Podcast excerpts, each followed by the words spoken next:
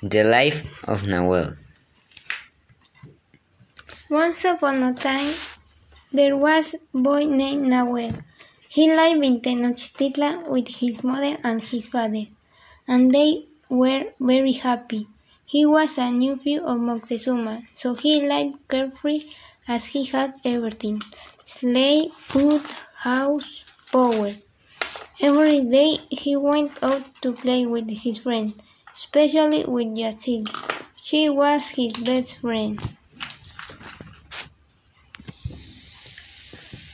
Sometimes they spent the day together until night, but as he was an aristocrat and she was middle class, he had to escape to be with her. He always told her that one day he will be king. Three years later, Nahuel became a very strong man. One day they, they were walking around and he, and he saw some strange people. He ran to the palace to see his uncle Moctezuma and tell him about he was witness. When he arrived to Moctezuma's appointments, he began to talk about the strangers, but his powerful uncle already knew it.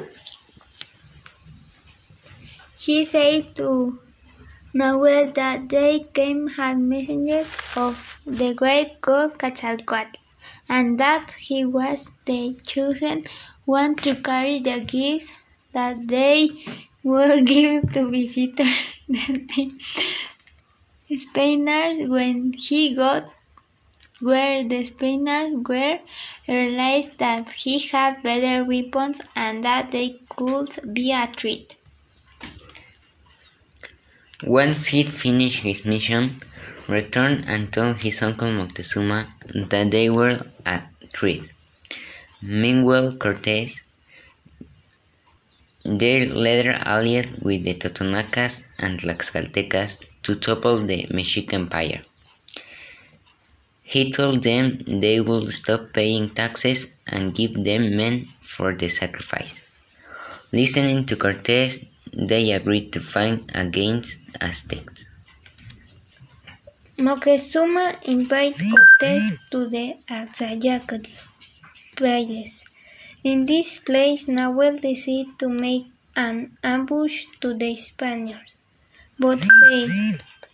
Two days later, Moctezuma made a meeting to discuss what to do with the threat of Cortes. But he had already decided to attack and knowing about the meeting, he ordered to kill everyone because they was important people.